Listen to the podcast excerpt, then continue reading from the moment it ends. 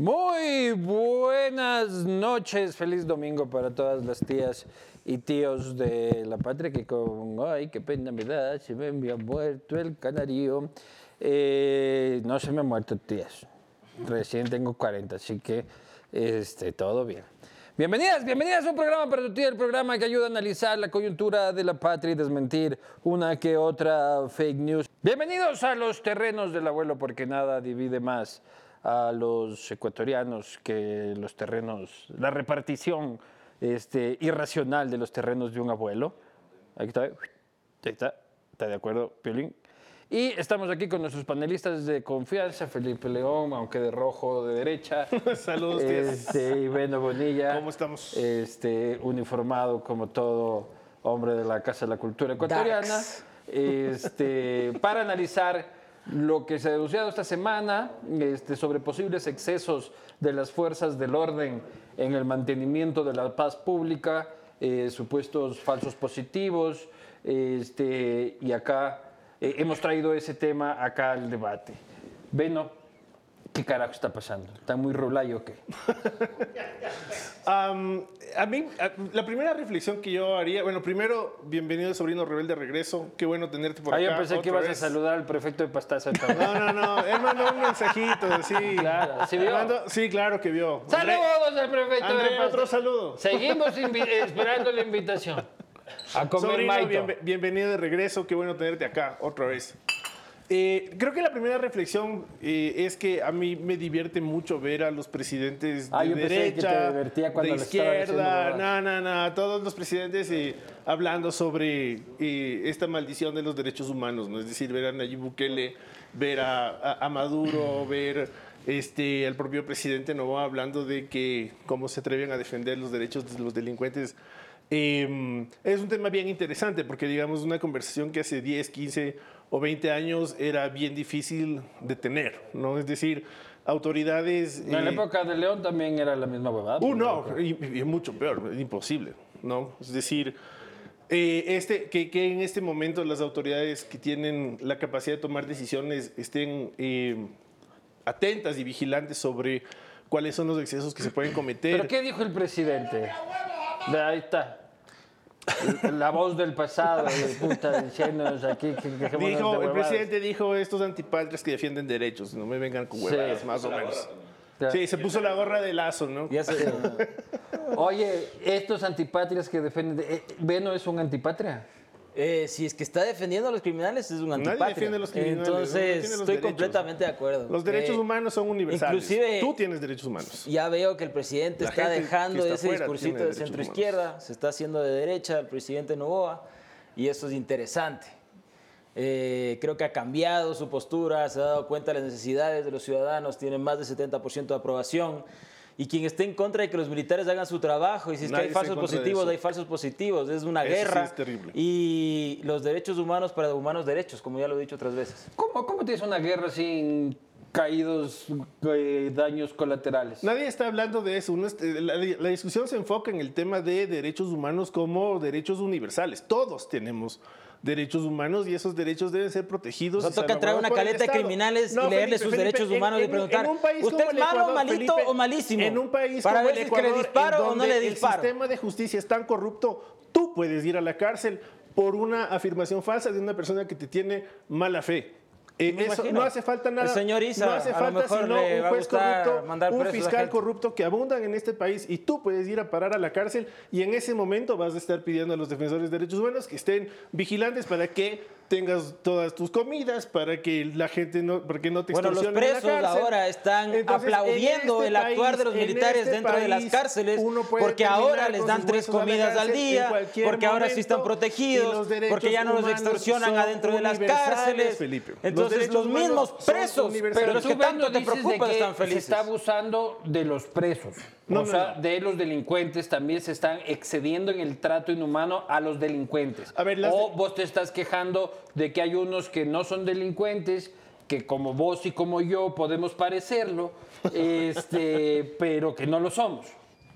Sí, a ver, eh, primero, la categoría de derechos humanos es para todas las personas que somos humanas. La única manera de perder esa categoría universal es dejar de ser humano y eso no ocurre. ¿Cachas? Ya, pero Ahora, si es que violaste a cuatro está- niñas, asesinaste gente- a seis personas, sistema- reventaste sí. dos coches bombas, no puedes ser tratado con respeto. Nadie está diciendo eso, Luis Eduardo. El sistema penitenciario está diseñado para registri- restringir derechos, justamente. Es decir, cuando tú vas a la cárcel pierdes un montón de Pero derechos. ¿cuáles el son derecho a la los excesos? O sea, el ya, ya te entendimos el de los derechos. trabajo, el ¿Cuáles son esos excesos de los que tú Felipe- estás hablando que te molestan? Felipe, lo ha ¿Cuáles? denunciado la Comisión de Derechos No, tú, Humanos de tú, Guayaquil. tú, la quiero que CNDH digas tú. está diciendo ¿Cuáles que son esos excesos que no te gustan? Excesos y torturas dentro de las cárceles. La- los- el Comité de Familiares de Presos se creó justamente para denunciar que los presos Era que, que no se preocupen antes cuando las- el man se puso no a vender droga, a la- matar, no cuando son se hizo gatillero. Me importa, y Felipe. te digo, Efraín, me importa Para un carajo que la se señora esté nació- llorando por el No. pobre criminal que está allá adentro. Nadie, es que Felipe, señora, eh, me importa un no todos carajo los que están allá adentro son adentro. criminales. Me importa un Hay carajo. gente inocente Me importa la gran mayoría de personas que están felices afuera, seguras, viendo los que parques llenos no de gente de nuevo. No siempre todos los que están dentro de las cárceles son criminales. Hay un montón de gente inocente que muere en las matanzas, Felipe, y eso lo Ese hemos siempre es tu antes. excusa, hermano, ya Felipe, basta, son gente- excusas. No, no, son muertos y hay gente que es que Pobrecitos está mis panas que salieron a quemar llantas y están No, al lado de los Felipe, violentos Felipe, asesinos. gente que- ¿Para qué no, salieron a quemar llantas? Se acabó, hermano. Dejen de estar favor. jodiendo, dejen trabajar. No, nadie está dejen que trabajar. La gente está ¿Qué tiene feliz. que ver con el trabajo? Porque la gente ahora puede que trabajar con seguridad, hermano. Cuando hay seguridad, la gente puede estar tranquila, salir a trabajar, invertir. La tranquilidad de más del 70% de los ecuatorianos que aprueban la gestión Pero tú actual. estás diciendo... Y estamos preocupados por tres pendejos que están encerrados en las cárceles, que no jodan. Calla, precandidato. Este. tú dices que hay delincuentes que están siendo torturados. Y es eso lo está que, mal. Es lo que se ha denunciado, sí. Y eso Ponga está mal. dedo y Está metan mal. un palazo. Claro que sí. ¿Cómo se debería caramelos. tratar a un delincuente en la cárcel? A ver, en la, lo que te estoy diciendo hace un momento, el sistema de justicia está diseñado para restringir derechos de personas que han cometido delitos, como el derecho a la libertad, el derecho al trabajo, el, el derecho a estar comunicados, etcétera. Un montón de, de- de derechos que se restringen cuando tú ingresas dentro del sistema penitenciario, ¿ya? Lo que ocurre es que, por ejemplo, los comités de familiares que están dentro de las cárceles han denunciado que los presos que no son parte de las mafias estaban siendo extorsionados y estaban siendo asesinados en las matanzas. Y, y es a partir de esa Pues, ¿a ¿Y quién les mató? Estado, pues. ¿Y quién les mató a ellos? Los, Los- mismos las- mafiosos que las estaban allá que adentro. están ahí adentro, Pero ¿cómo Felipe? entras a controlar las cárceles No, si no entras con fusil en mano con militares Nadie como está- ahora? ver, si los más Felipe, felices nadie ahora son esos que no presos de los que, que tú controlar hablas. las cárceles. ¿No has Nadie visto está- acaso los nadie videos? está diciendo O sea, ¿no que no había que videos, controlar las cárceles, Felipe. Hay Nadie gente, está la gente que en las cárceles no tenía está que feliz Lo porque que ahora está come tres veces al es día. que los porque ya no los militares están extorsionan y los cometiendo vacunan adentro de las excesos dentro de cárceles, las cárceles y eso se está denunciando, O Felipe. sea, tú dices que hay muchos muertos, tú dices que hay muy pocos muertos. Porque hay ocho, creo, este, No se trata de cantidad, abatidos. se trata de lo que pasa con la cadáveres gente. apilados. La gran- no, no, tú. no. Sí, claro que Se trata de la, la gran gran- holocausto sí, quieres claro. tú. La gente en las cárceles, los presos de los que tanto defiende el, el, el, el Veno, los presos Nadie no está malos, defendiendo los a presos los medios malos que están ahí adentro. A ver, no todo que no, está en Felipe, cana, no todo que estamos- en cana es un, un- un- un No, criminal, por ¿no? supuesto, puedes haberte chocado borracho, puedes haber Pues, hecho pensión de un, un crimen menor, Ya, y tú pensión de termi- y- y alimentos, terminas que muerto en una una feminista te diga que Y no le caes bien. y terminas Hay muchas una matanza. Felipe. Eso Pero es los lo de las matanzas son los criminales, no los eso, loco. Si paras un segundo y escuchas. No, porque la primera reflexión que tuvimos cuando empezamos a conversar de este tema, tú decías, hay que dejar que se maten. Tú decías eso. Las pandillas, que se maten entre ellos, por Claro, supuesto. y que maten a los que no están... Vamos, bueno, a la realidad, porque mucha fantasía, hermano. La realidad es que los presos están felices porque comen tres veces al día desde que los militares controlan las cárceles, ya no los vacunan ni los extorsionan allá adentro, y ya no dependen del pandillero que les cobraba hasta para comer, para dormir, para tener un colchón, porque ya hay control, y los militares han tomado control de esas cárceles. Entonces ya los presos, esos estás preocupados, ya no están muriendo en manos de los pandilleros. Y la única forma fue entrar con fusil en mano, como lo dije desde el Nadie principio. está diciendo que eso no está mal, con florcitas, Felipe. como querías Nadie tú, está o con tu constitución está en la mal, mano. Felipe. Se entró con Nadie bala. está diciendo con bala. que eso está Se mal, necesitaba Felipe. bala y la bala dio Nadie resultado. está diciendo Punto. que eso está La mal. verdad Había tenía que yo. controlar las cárceles. Con balas se tenía que había controlar las cosas y con balas se Nadie controlaba está la situación en el país. Que controlar. Las cárceles no había que, que- que hacer. Todo Es- el resto son Entonces, ¿dónde están papelitos los excesos, este? A ver, los excesos están en los que te acabo de mencionar. El, la- el comité, cárcel el comité por de de Derechos los Humanos, militares. el Comité de Derechos Humanos también denunció que existen falsos positivos eh, perpetrados por el ejército. El caso de un grupo, de un par de hermanos que salieron a vender su perro, que vieron el control policial, se chocaron con un patrullero y les dieron bala y los mataron. Eso se llama ejecución extrajudicial. Entonces hay excesos que se están cometiendo O sea, en te, el marco te chocas de... con un patrullero y te dan el vire, tampoco está bien, pues loco. Pero para eso van a ir a justicia quienes desmataron a estos dos chicos y tendrán que ir a resolver. Y si se van presos por haber cometido un delito, si es que se prueba eso, se tendrán que ir presos. Yo tampoco estoy de acuerdo que si sales a vender tu perrito, te chocas con el patrullero y te meten bala y te mueres, está bien. Nadie Tú está a estás diciendo eso. que las... Que, lo- que las Te estás enredando solo, hermano. No, Felipe, porque, te- es que porque el que- lamentablemente te acabas de dar dijo- cuenta que tenía la razón desde el si programa falsos 1. positivos, pues ni modo Desde el programa vos ni uno he yo. tenido razón, Felipe, hermano, no tú dijiste que los falsos positivos era un precio que había que pagar. Ajá, Felipe, lo acabas de decir. Y, y ese ahora dices que no, de que sí está mal, Pero ya, hermano, te mentirías. Yo fui y dije Este, clarito, en una guerra van a morir inocentes. Y sigo diciendo, y tengo razón porque han muerto inocentes. Luego Ah, de pero eso... ya reconoces de que han muerto inocentes. pero- siempre reconocí ¿Y que en una guerra inocente? inocentes. Ah, pues, pero ya crees que hay bajas que no deberían existir. Siempre va a existir en una Ah. guerra ino- muerte de inocentes. Siempre, ¿cuándo no? Es lo que le preguntaste hace un rato al menos. ¿Cómo Pero no es- muere es que- gente es en que, una claro, guerra? Es que tú lo dices desde la comodidad de este asiento porque no eres el familiar de esos muchachos, por Y decirte. porque no eres... Claro, no loco. o sea, empecemos con los privilegios, hermano. No, no los privilegios, es que- a ti no te tocó. aquí este país, Y- Felipe, y, y si me cualquier toca rato será te terrible. Pues hermano, como para cualquier una persona no es menos o más por estatus económico, color de piel. Si se te muere un- una persona, Si ni siquiera he dicho que los del perrito son ricos o pobres. Pero loco. no tiene nada que ver. Cualquiera se puede Cualquiera chocar. se le puede Cualquiera. morir a una persona, por No, supuesto. si no se le puede morir, lo Y es asesinan, terrible. Felipe. Es Claro. un asesinato. Y, y lo Es asesinan. una ejecución Pero así como lo asesinaban a la gente, así como asesinaban y a la gente, apellido. los tiguerones, Tiene los nombre y choneros, y toda gente. Felipe. Las cosas hay que decirles con nombre y apellido. Entonces, ¿qué hacemos? Bueno, Ejecución volvamos al país de los militares Así escondidos. se llama, Felipe. Vamos Eso al es país del Veno, y donde eso todos es lo nos que está ocurriendo en este país, en donde la fuerza donde pública no es controlada donde por el Estado. es quien o tiene que hacemos lo que yo controlar, digo, quien tiene que controlar a la fuerza Ese es el pública, país de la es el Estado. Hermano, Oye, pero bueno, vos no tienes miedo de que el discurso de derechos humanos vuelva a decir a los militares, ahí está, entonces ya no hago nada, chucha, no lo dejan hacer. Y No, que digan, porque- no, puta, ya, qué miedo disparar, qué miedo, No, no, no. qué miedo Además, es. de ninguna eso, manera. Sino que ni- de aparte, la ninguna última vez que vinieron acá, bueno, Loco, la me hizo la última pregunta vez, a mí. Felipe, la última Felipe, vez- Oye, le pregunté al man, loco. Brother. Bueno, después Brother. una consulta A ver, entonces, mi querido Ben. El si me Estado permite. Es el que tiene que respaldar el ejercicio eh, de la fuerza pública, digamos. Los militares y la policía están amparados por el Estado, eh, que es la No, institución antes más estaban desamparados por el Estado. desamparados. Eh, digamos, eh, pero... Un, un chapa le daba un choro y tenía que Y no- preso y no y, es- y y dos años. y Y, los, y panas de la y es lo mismo se les que una persona les que tiene que flagelaron a los enfrentarse militares. al Estado a través de la fuerza pública y responder y defender sus derechos porque estamos desamparados como sociedad civil en, unas, en estas condiciones. Bueno, bueno, bueno. Ya sabemos que nunca se van a reconciliar en ese tema, tías y tíos de la patria. Ustedes definirán si es que quieren que los militares sigan harta demencia. Este, yo sí quiero un poco más de harta demencia, este, pero tampoco me alegran esos casos. Entonces, este, busquemos el, el equilibrio insane en este momento. Eh, acá los señores nunca se van a poner de acuerdo, así que ya veremos después de la conversación que tenemos ahorita, porque vamos a ir al MMB, me muero, vea, si me confirman eso toca, ¿no es cierto? Este, sobre el tema de la consulta popular y volvemos con este par de energúmenos eh, a analizar también ese tema, que también tiene mucho que ver con ese mismo asunto, porque tiene mucho que ver con seguridad y con militares. No se muevan de ahí.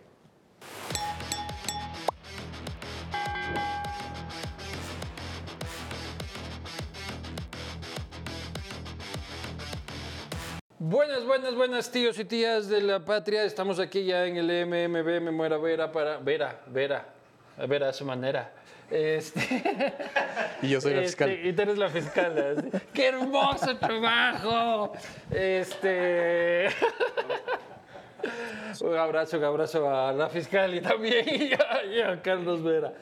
Este, para analizar, disculpe, eh, la consulta popular que se ha convocado ya para la fecha del 21 de abril de este año por parte del presidente de la República y para analizar este tema de importancia nacional nos acompaña el señor Pedro Donoso, respetadísimo consultor político, experto en comunicación política, director de la firma Y desde la hermosísima ciudad de Cuenca, con la fortuna que nadie tiene, eh, nos acompaña el doctor Mauricio Alarcón, también principal de la Fundación Ciudadanía y Desarrollo, este, experto también en temas legales y en política, no faltaba más. Un saludo para ambos.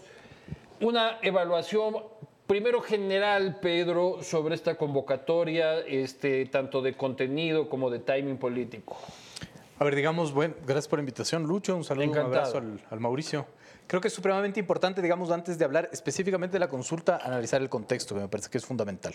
Eh, y para que esto no sea una discusión como súper subjetiva, vamos al objetivo a los números. La última encuesta de perfiles de opinión nos demuestra unas cosas supremamente interesantes, que la gran conclusión, digamos, podría, eh, eh, podría ser que digamos los números de Novoa son bastante frágiles y los números digamos de la percepción en general. Digamos, te pongo tres ejemplos. El primero, eh, el estado de ánimo para nosotros del humor social es fundamental. Desde ICARE analizamos mucho el humor social y en el 2023 eh, el pesimismo estaba en casi un 90%.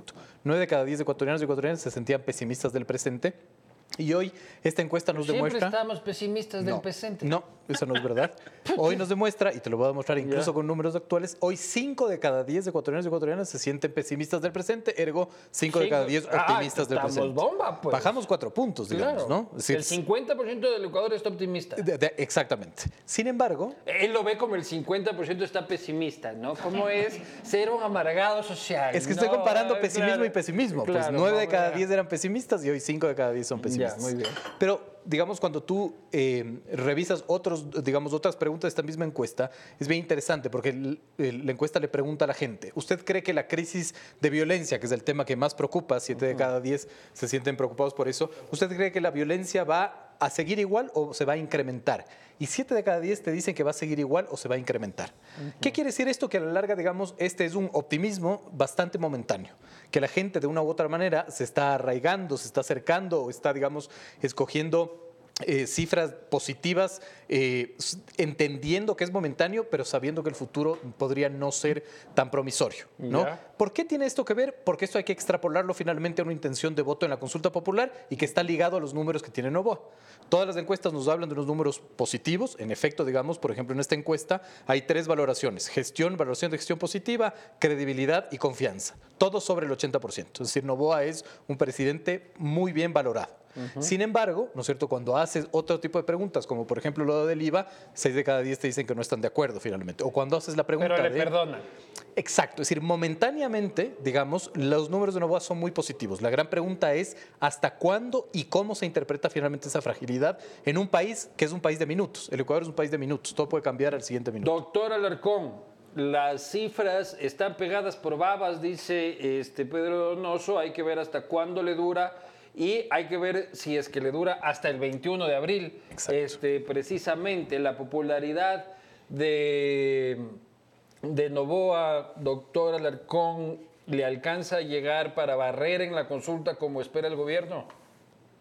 Mi querido Lucho, mi querido Pedro, un gran abrazo desde Cuenca y un gusto estar con ustedes en el espacio. Coincido en eso de la volatilidad de los números, producto de unas pocas semanas en que se ha visto al Estado actuar de forma diferente respecto de lo que significa el fenómeno de la delincuencia y de la inseguridad.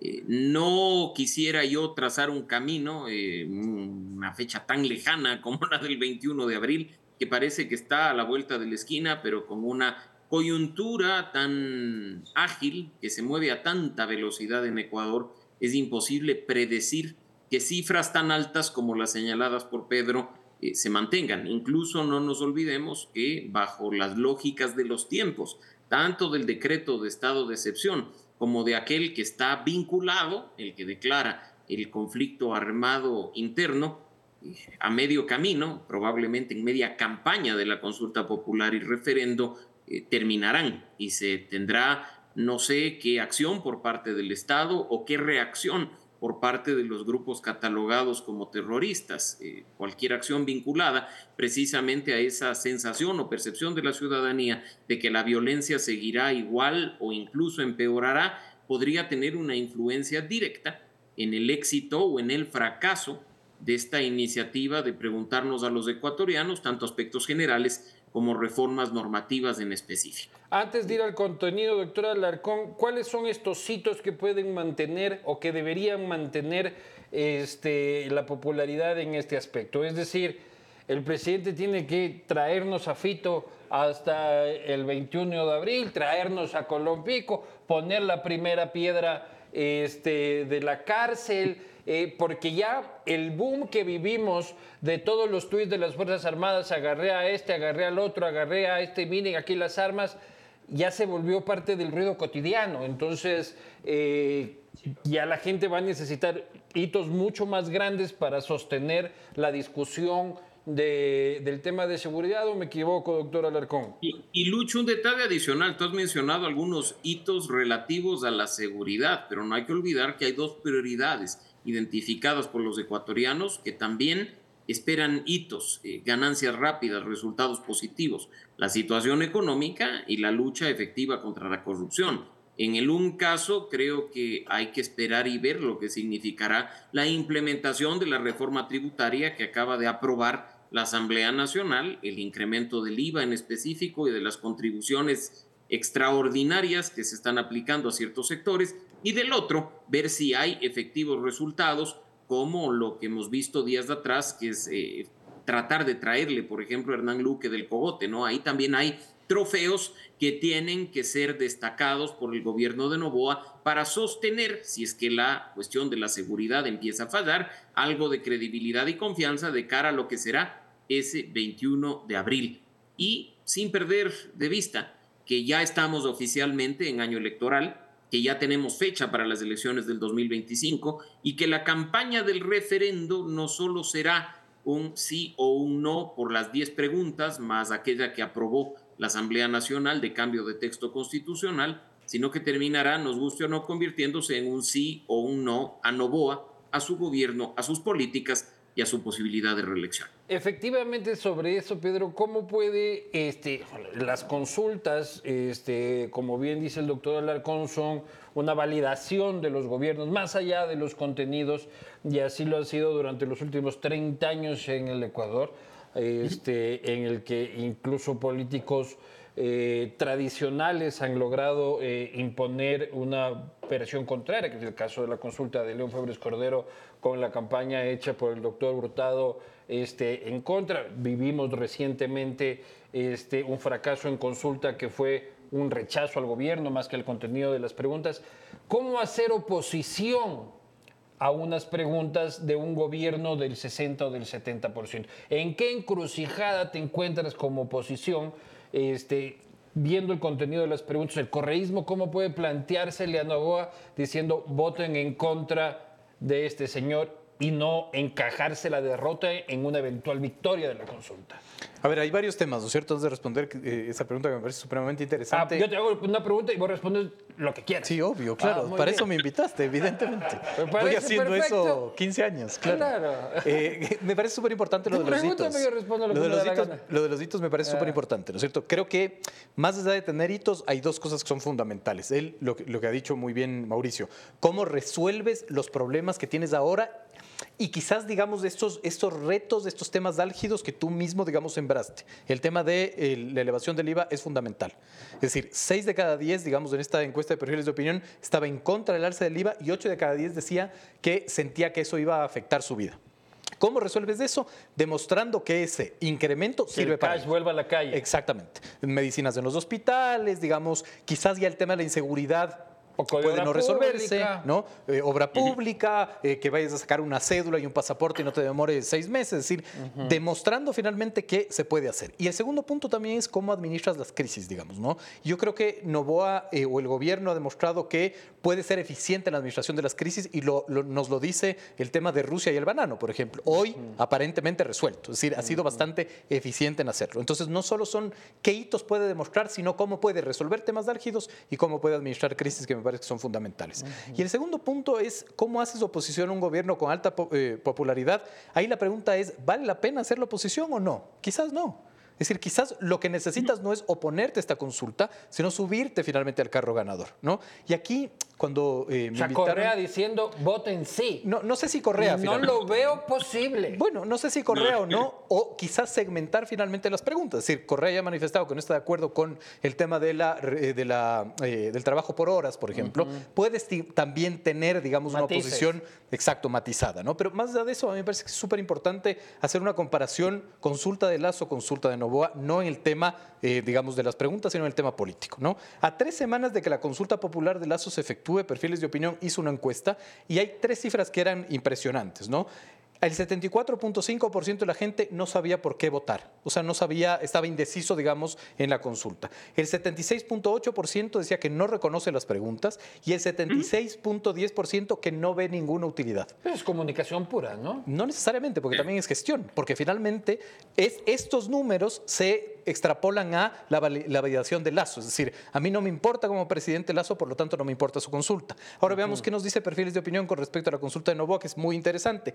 El 74.60% conoce que hay un llamado a una consulta popular. Ya. Es decir, ahí tienes, digamos, el, el- el primer encontrón, ¿no es cierto? El 60.9% dice que es útil en mucho o en algo, finalmente. Pero decir, no tiene puta idea de qué son las preguntas. digamos, eh, esta encuesta se hizo a finales de enero, por lo tanto aún no estaban validadas todas las preguntas.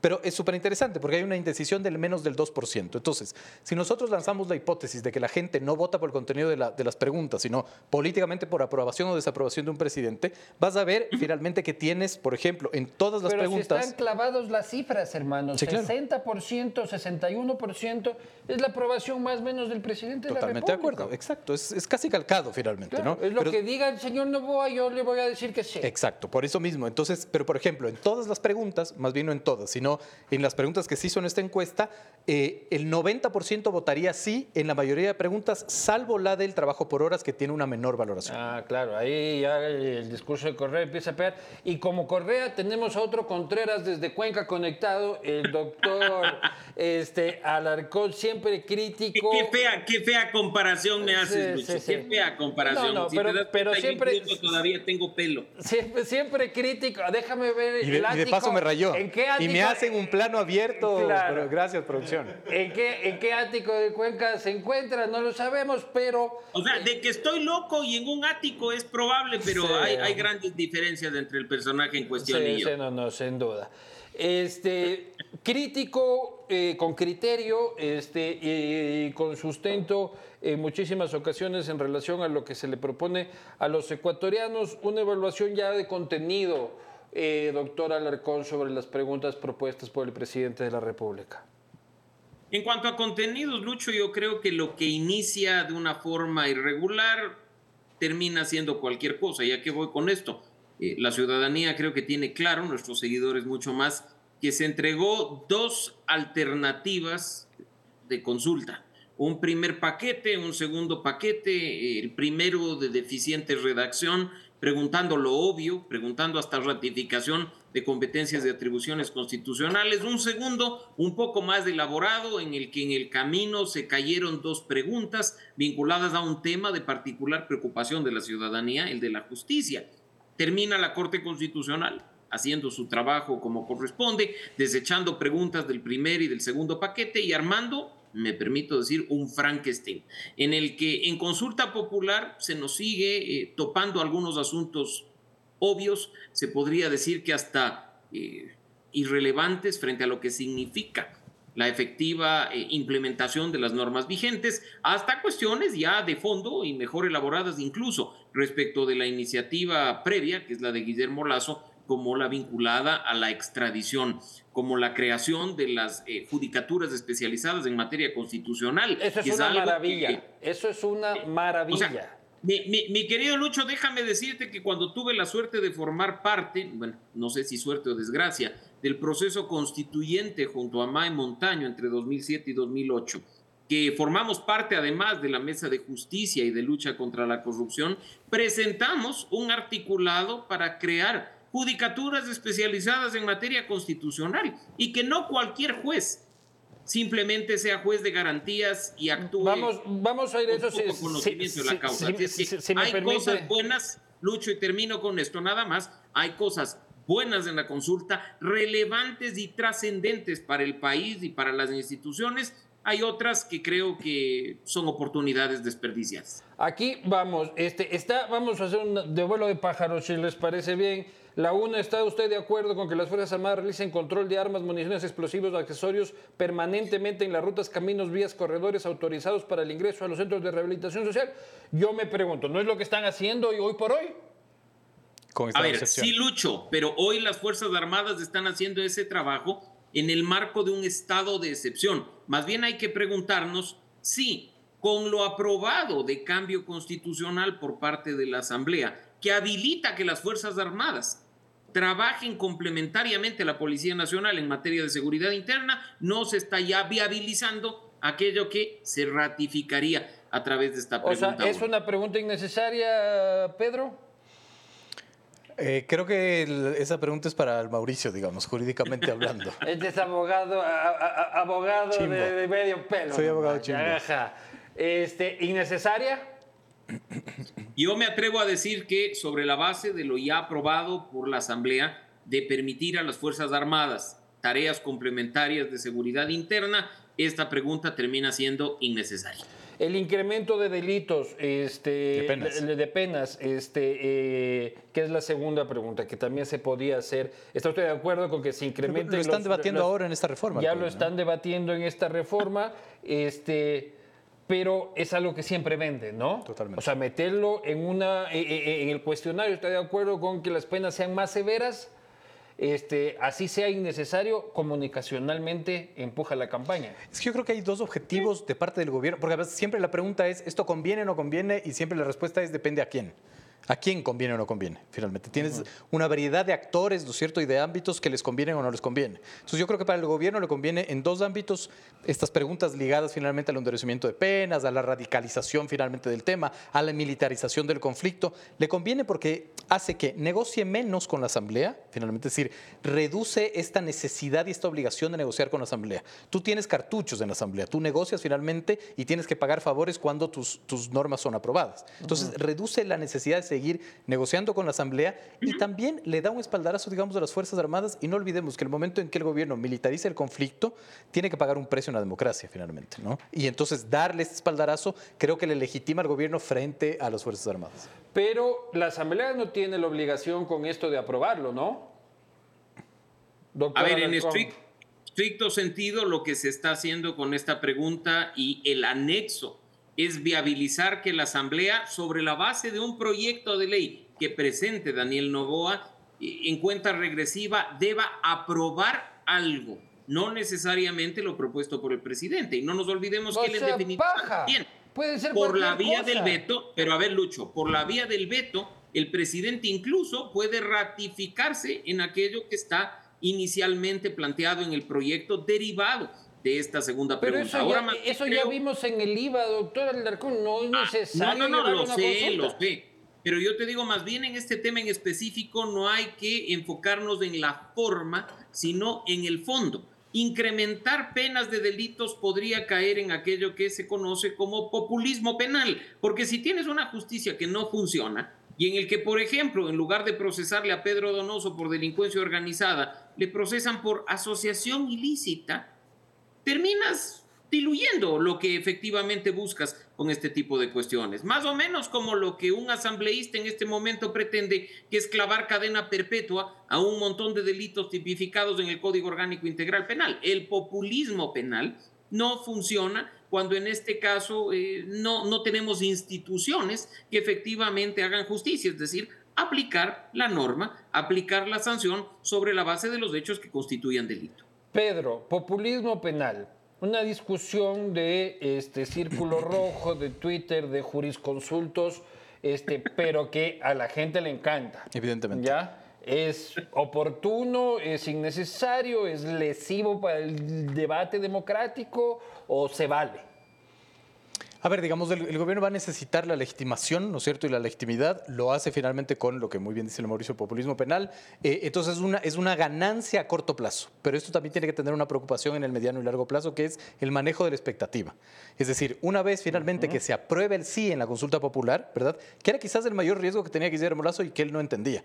Es decir, cuando tú ganas una consulta popular, la gente que no le interesa la discusión del populismo penal o de la, o de la elevación de penas, te va a decir, resolvamos esto ya. Ya que fue Yo, mi cadena perpetua. Yo acabo de votar sí en la, en, la, en la consulta popular el domingo y el lunes me volvieron a robar el celular. Es decir, no está claro. funcionando. Habrá que tener ahí una estrategia de manejo de la expectativa políticamente hablando para que esto no le rebote y no le explote en la cara. Uh -huh. Populismo penal también, la siguiente pregunta de que se cumpla la totalidad de las penas dentro del Centro de Rehabilitación Social a delitos específicos, doctor Alarcón. Eso a mí sí me gusta. No, no, ahí sí estamos hablando de algo concreto, puntual, positivo para lo que significa el derecho penal. Mira que incluso el gran Henry, y me refiero a Cucalón, no a Cronfle, ya en su momento en la Asamblea Nacional propuso una situación parecida sobre ciertos delitos y eso ya, ya forma parte de nuestro sistema penal. Así es que en este caso eso es positivo para evitar esos dos por uno, para evitar esas, esas prelibertades además forzadas sobre pretexto de que a un privado de libertad le duele la muela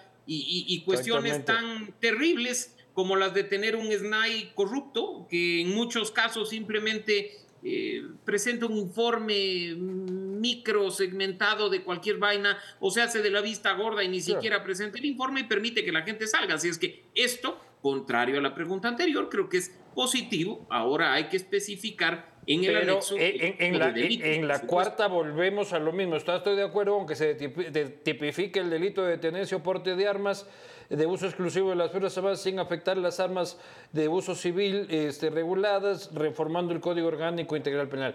Pero si ya está prohibido utilizar armas policiales y militares, no sé cuál es aquí la novedad. Doctora y efectivamente, y efectivamente, como dices, más allá de que haya o no haya novedad, no hay que perder de vista que, como lo mencioné al inicio, hay muchas preguntas que a lo menos del primer paquete terminan siendo oportunidades perdidas, porque o son irrelevantes o presentan reformas mínimas o incluso corren el riesgo, ojo que la Corte Constitucional hace cierto control, pero no necesariamente quiere decir que una vez puesta en vigencia la reforma al código no pueda ser nuevamente revisado en su constitucionalidad termine aprobando o dejando en vigencia que es lo que la Asamblea saque, ¿no? La de nuevo, aquí ¿está usted de acuerdo en... con que piezas de armas, partes, explosivos, municiones puedan destinarse al uso inmediato de las Fuerzas Armadas? Entiendo que ya existe legislación al respecto. En la número 6... Este, pero, que... pero un detalle, perdón Lucho, en el anterior a mí me parece importante tener en cuenta en el tema de las armas qué pasa con aquellas que constituyen eh, evidencia dentro de un proceso penal. Eh, no es que puedes disponer de manera inmediata, eso forma parte de un claro, proceso. Matanga el choro, el mismo, eh, el mismo policía. Pero es un tema bien interesante porque parece que la consulta popular y el Ejecutivo lo que quiere hacer es ganarle una carrera a la Asamblea. No sé si, si, yo tengo esta sensación, es decir, la Asamblea está aprobando, por ejemplo, esta pregunta, de lo que tengo entendido había sido aprobada ya en la ley de extinción de dominio, es una carrera finalmente. ¿Quién aprueba, digamos, estas reformas primero? La de la ley de extinción de dominio más bien, es la 6 en la que habla de los bienes Pero es que había, en, había, había, en una transitoria, me parece, capaz que el ¿Lo de las puede, armas? Sí. Ah, mira, todo eso no me la sabía. Pero efectivamente está este, Legisla, pero, pero no, no, legislando porque no te propone la ley específica y la reforma específica. O, o, o, me equivoco, este, doctor Alarcón. O sea, dice, ¿está usted de acuerdo con que mandemos una ley a la Asamblea? ¿Me sí. explico? Cuando debería... No, no, no, no, no. A ver, ojo, ojo, ojo. Sí, pero hay que tener en cuenta el detalle anterior. Dejemos de lado de nuevo el tema de forma y vamos al fondo, Lucho. La Asamblea acaba por la vía de la urgencia económica a aprobar ya reformas a la ley orgánica de extinción de dominio que van muy en línea de lo que está contenido en la pregunta 6. De nuevo, oportunidad perdida, plata Pero, desperdiciada. pero eso está ligado a lo que tú me decías, es decir, cómo te opones a un gobierno que tiene alta aceptación y que convoca una consulta popular, quizás así. Haciendo las cosas que el gobierno quiere proponer una consulta popular, Ya, y Pero igual yo no puedes hago- decir, estamos en contra de que le No. quitemos los bienes a No, los pero puedes, narcotraficantes. lo que sí puedes decir es, eso ya aprobamos, presidente. Sí, ya, ya está en la consulta, ya toca decir sí, pues No, esa, no, de ¿qué vas a decirle? No. No. estoy de acuerdo con que las armas pasen al control No, de la pero tú policía. me preguntabas qué debería hacer la oposición, Claro, digamos, claro. manejar eso. Esto ya lo aprobamos desde Pero nuestro bueno, bloque de en todo caso, asambleístas. si quiere desperdiciar dinero, desperdicia. Exactamente. Referéndum, ¿está usted de acuerdo con permitir la extradición de ecuatorianos? Esta está mucho mejor armada que la de, que la de. Guillermo Lazo, doctor Alarcón. Totalmente, y hay que reconocer que esta vez el Ejecutivo se asesoró bien y plantea una pregunta con mucho mayor contenido que aquella que planteó Guillermo Lazo. Obviamente ya nos saltarán los expertos del gobierno del encuentro a decir, hay, hay las formas por una palabra. Pues sí, en este tema específico que es sensible en materia política, una palabra cuenta. Y tanto la pregunta como su anexo tienen una redacción supremamente mejor que aquella que se nos planteó y que no tuvo resultado positivo en el último referendo de Guillermo Lazo. Pedro, tú decías, yo voté sí el domingo, el lunes me robaron eh, el celular. Con esto la gente va a decir, voté sí eh, el domingo, el lunes, ¿cómo quiero verlos subir al avión este, a los narcotraficantes y irlos a despedir en Tababela? Totalmente. Es- y no es así. No es así. El manejo de esa expectativa es una expectativa de muy largo plazo porque tiene que haber un proceso. Los gringos tienen que exigir a alguien después de haber demostrado que haya delinquido utilizando el, pe- eh, eh, el Estado norteamericano o el sistema financiero o haya delinquido en territorio norteamericano. Totalmente. O sea, aquí no es de que el lunes vamos a ver eh, el avión ese de Ucrania y vamos a ver trepando ahí delincuentes. Pues. Totalmente de acuerdo. Pero además, yo creo que para ¿Cómo manejar entender, esa expectativa? Yo creo que para entender esta pregunta, ¿no es cierto? Sí hay que regresar a ver a los acuerdos que acaba de tener el gobierno estadounidense con el gobierno ecuatoriano. Es decir, creo que esto no es propio del gobierno ecuatoriano y lo lanzo como hipótesis, sino sí sería una exigencia finalmente de, eh, o podría ser una exigencia del gobierno de Estados Unidos. ¿Pero es lo que tú supones o planteas. lo sabes? No, lo supongo, totalmente. Lo lanzo Ah, como hipótesis. Pero es lo que tú planteas. Y en general, todas estas preguntas, ¿no? Es decir, el manejo de la expectativa va a ser bastante complejo y ahí la comunicación, no sé si la comunicación en sí mismo, sino que la gestión atada a la comunicación, de ir explicando los hitos que hay que cumplir para alcanzar ciertos objetivos, va a ser clave. Bueno, el de las judicaturas especializadas ya lo topamos. ¿Está usted de acuerdo con que el Estado ecuatoriano reconozca el arbitraje internacional como Pero ¿puedo, método hablar- para... eh, ¿puedo referirme a la pregunta anterior solo en una cosita? ¿Cuál? ¿Cuál Creo que Usted puede decir lo que Le quiera. agradezco mucho. En, en abogado, el, no. en el tema de las judicaturas constitucionales, que me parece que es fundamental. ¿Por qué?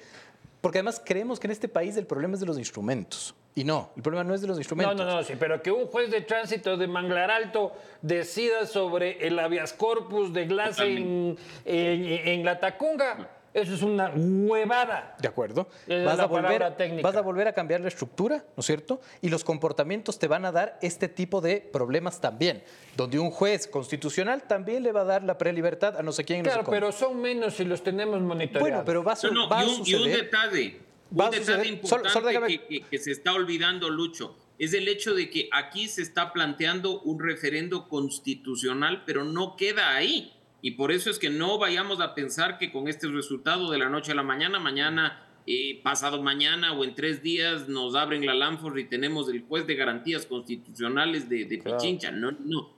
Toma tiempo y toma tiempo porque se tiene que ajustar la normativa vigente. Entiéndase, Código Orgánico de la Función Judicial, la Ley Orgánica de Garantías Jurisdiccionales y Control Constitucional. Y ojo, más importante aún, el Ejecutivo tiene que garantizar en el presupuesto general Claro. del Estado los recursos para la creación Sí. de todas estas judicaturas. Pero- Va- va- no- no eran jueces ad Pero, pero Lucho, dice, Lucho. Lucho, espérate que es peor todavía. Garantizados esos recursos con el dictamen del Ministerio de Economía y Finanzas, el Consejo de la Judicatura tendrá que convocar a un concurso público para contar con estos jueces. Es decir, esto lo veremos implementado, calculo yo, en el mejor de los casos, dentro de un año y medio, dos años. Pero ya parece y- el gobierno de Vivanco. Ya. Y más allá, finalmente, la reflexión de las preguntas, y creo que la reflexión política que nos debemos hacer también es no cuáles preguntas están, sino cuáles preguntas faltaron. Es decir, en un país en donde hay una Ah, guerra... Faltaron 100, hermano. En una guerra interfunciones, en donde la justicia está en disputa, a mí me sorprende mucho que el gobierno no juegue a ser un jugador potente en esa disputa por la, por la justicia. ¿no? Es decir, es lo que se debatía, esta eliminación del Consejo de la Judicatura, lo que dice Mauricio, es decir, lo que necesitamos no solo es cambiar las herramientas, sino darle dinero finalmente a la función judicial para El que tema funcione. del etcétera. presupuesto es fundamental.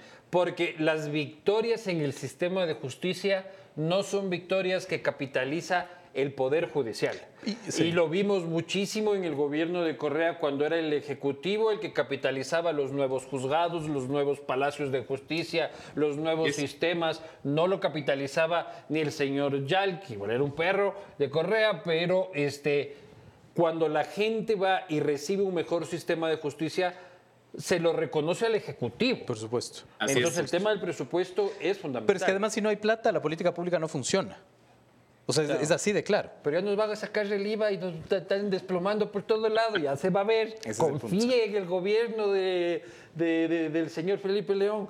Este, este de aquí no entiende. ¿Usted está de acuerdo con que el Estado reconozca el arbitraje internacional como método para solucionar controversias? O sea, sí estoy de acuerdo, pues no, no hay... Pero, pero el Lucho, ahí, ahí, y yo le pregunto a Pedro, que es el experto, creo que hay un caldo de cultivo perfecto para que quienes están en la orilla política adversa salgan a hacer campaña con el grito de ¡Ah, la soberanía! Y, y pues ahí creo que hay más bien un, un nicho en el que aprovecharán para, para mencionar el no, el no y el no, porque... Pero si el correísmo en la asamblea cediendo. esta semana, en cambio, estaba pidiendo de que precisamente los organismos internacionales medien en procesos judiciales de revisión en Ecuador. ¿Cuánta doble Ah, pero la moral, soberanía. compañerito? Pero es que, es que son, son dos cosas distintas, radicalmente distintas. Pero eh, estas dos últimas preguntas son en las que, y muy bien lo dice Mauricio, en los que la oposición, digamos, de los movimientos más de izquierda, la CONAIE, por ejemplo, los movimientos sociales Pueden podrían activarse. nicho. Exactamente. Y el gran nicho de la izquierda este, es Gracias. el tema del trabajo por horas, este plazo fijo por horas cuando se celebre por primera vez entre el mismo empleador y trabajador sin afectar los derechos adquiridos por los trabajadores. Yo lo escuchaba esta semana, doctor Alarcón, a su buen amigo Rafael Correa, compañero de Áticos, este, diciendo les advierto, ecuatorianos, va a haber una enorme cantidad de despidos para que existan luego recontrataciones por horas este, para pagar menos. Él decía, yo estaría de acuerdo con que se hagan contratos por horas siempre que se retribuya al trabajador pagándole bien por hora, no menos de dos dólares por hora. La pregunta dice, y aquí viene mi ignorancia, cuando se celebre por primera vez entre el mismo empleador y trabajador, ¿esto excluye, es primera vez del nuevo contrato por horas o es primera vez de la relación laboral? Es decir, la pregunta prohíbe estos despidos y recontrataciones o prohíbe que lo despida por horas después de un tiempo y lo vuelva a contratar por horas. Es Eso no me respecto queda de claro. la relación. Ojo, Lucho, es respecto de la relación. Por eso se habla de entre el mismo empleador y trabajador. Así es que más bien al señor que ya no sé si vive en un ático o vive en jardines en México, yo que sé. Habla huevadas, dices tú. Mándale a leer la pregunta 4 y el anexo 4 Ya. con lupa para que sepa de lo que está hablando. Acá no se trata de tener o no tener una postura eh, equivocada. Hay quienes estamos a favor de un Sí. tipo eh, de apertura total en las modalidades contractuales de trabajo, hay otros que no lo están, pero no manipulemos el contenido cuando la redacción, insisto, en este caso sí, es bastante clara y no se presta a interpretaciones. Bueno, Rafa, el doctor Alarcón dice que básicamente usted está hablando huevadas. Entonces, vamos, pregunta uno, ¿vas a votar sí o No, no? no, no, no va a contestar esas preguntas. ¿No? Tus preguntas no voy a contestar. ah, puta, el voto es secreto, Donoso. Este, Mauricio, este, ¿te animas a decir por qué votas sí, por qué votas no? Tú eres más Sí, sí, yo frontal, sí, menos vamos, Pedro Donoso, pues, claro. vamos, Pedro, vamos. No, el Pedro se hueva, pues el Pedro se hueva. Pues, después de lo que dijimos de Rafa, ya no, o sea, más se hueva todavía. Este, ¿Por cuáles sí, por cuáles no sugiere usted desde la experticia de la política y la, y la ley? Mira, las seis primeras van a recibir mi sí, no porque sean relevantes, sino por el hecho de que, en estricto sentido, no hay lógica para oponerse a ellas. Y en las cuatro restantes, en las de referendo, por su calidad en la pregunta y su calidad en el anexo, también van a recibir mi sí. Todos sí. porque me parece Diez pertinente. veces ¿Cómo, sí. cómo le costó decir todo? sí? Diez veces sí, este, dice el doctor Alarcón, diez veces sí. Irrelevante lo que yo vote. No, sí, pero a mí me interesa Pero, bueno, por la amistad en el, cor- que en el nos corte te cuento. Y yo lo pongo en Twitter. Señoras y señores, muchísimas gracias. Muchísimas gracias a nuestros invitados de esta noche, expertos reconocidos, buenos amigos de esta casa. Doctor Alarcón, un abrazo allá en la hermosa ciudad de Cuenca. Este, disfrute, cómese unos motes en mi nombre. Eh, Así será.